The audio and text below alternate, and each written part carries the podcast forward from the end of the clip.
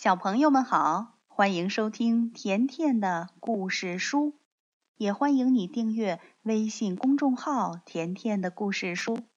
甜妈妈和甜甜会每天给你讲一个好听的故事。今天甜妈妈要讲的故事名字叫《城市老鼠和乡下老鼠》。每天傍晚。乡下老鼠就会爬出自己的小房子，来到草地上。它喜欢静静地待在夕阳下的感觉。乡下老鼠望着远方的城市，想：那里的老鼠平时都吃什么呢？它们去哪里找谷子、找浆果呢？哎，真想到那儿去看一看呀！乡下老鼠把好吃的点心放在竹篮里，然后穿过田野，壮着胆子来到了城市。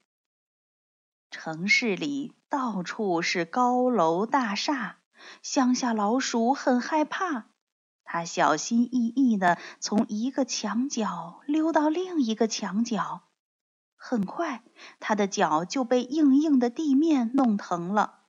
它嘟囔着说。我是不是应该回去呢？这儿这儿怎么一只老鼠都没有呀？突然，乡下老鼠听到一个声音：“嘘！”他转身看见一只城市老鼠正从墙缝里向外望。乡下老鼠说：“啊，你你你好，我是从……”还没说完。城市老鼠就轻轻地说：“赶紧进来，快进来，外面很危险。”城市老鼠蹭蹭的在前面跑，乡下老鼠紧紧的跟着它。乡下老鼠突然大声叫了起来：“哦哦，我从乡下带来的点心还在那儿呢，请你等一下，我得拿上它们。”城市老鼠说：“我来帮你吧，谢谢你带的东西，我还想请你去我们家做客呢。”接着，两只小老鼠爬进了一条长长的通道。乡下老鼠十分兴奋，一不小心，它的头撞到了一根管子，吓得它把篮子都丢掉了。最后。他们来到了一个墙洞里，城市老鼠骄傲地说：“瞧瞧吧，这儿就是我的家。”乡下老鼠有点不敢进去，因为这里的气味很陌生。不过最后，他还是好奇地走了进去，东看看，西瞧瞧，他觉得好惊奇呀！乡下老鼠从来没有见过这么宽敞的房子，它比乡下狐狸住的房子还要大，甚至比熊住的房子还要大呢。这里到处都摆满了乡下老鼠不认识的东西。城市老鼠指着一块奶酪说：“哎，你尝尝这个，可好吃了。”乡下老鼠高兴地吃着奶酪说。好吃，好吃，真好吃。可是没过多久，他的肚子就疼了起来。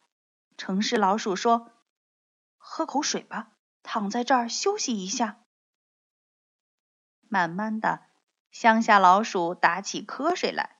它迷迷糊糊的看到了自己的小房子和那些熟悉的东西，最后沉沉的睡着了。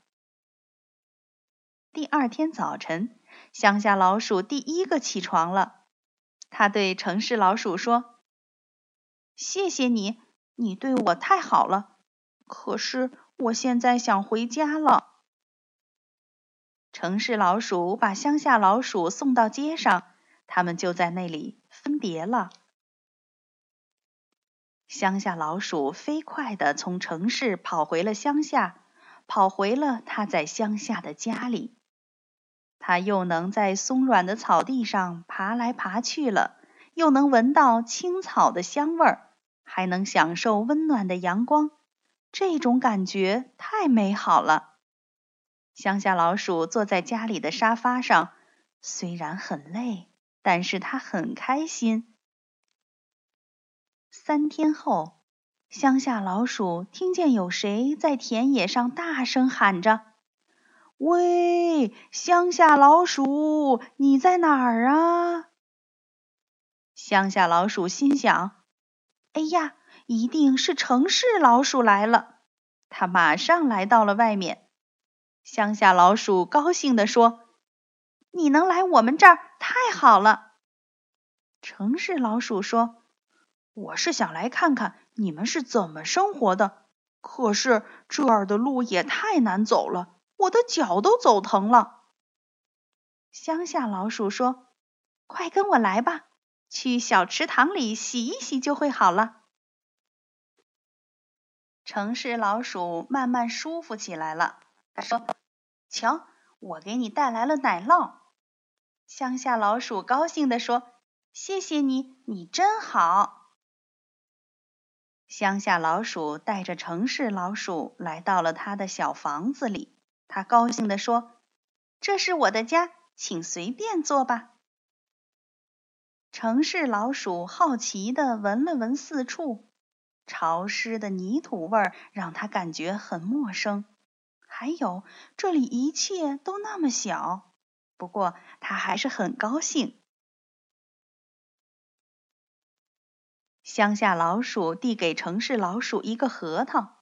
城市老鼠小心翼翼的一小口一小口的啃下去，高兴地说：“好吃，好吃，真好吃！”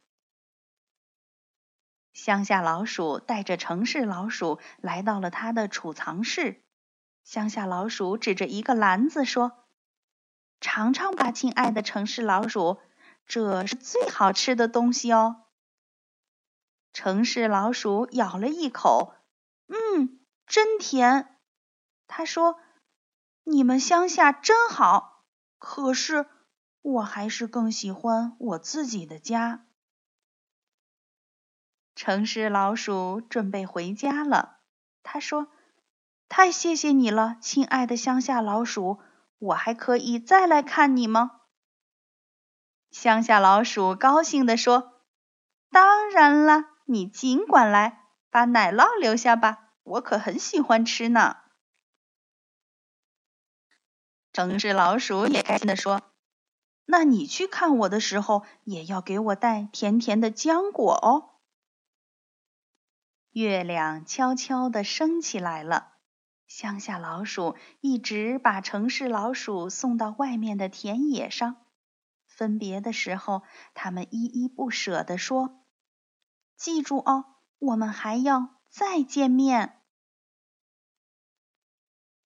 小朋友，你有没有好朋友来你的家做客，或者去好朋友家做客呢？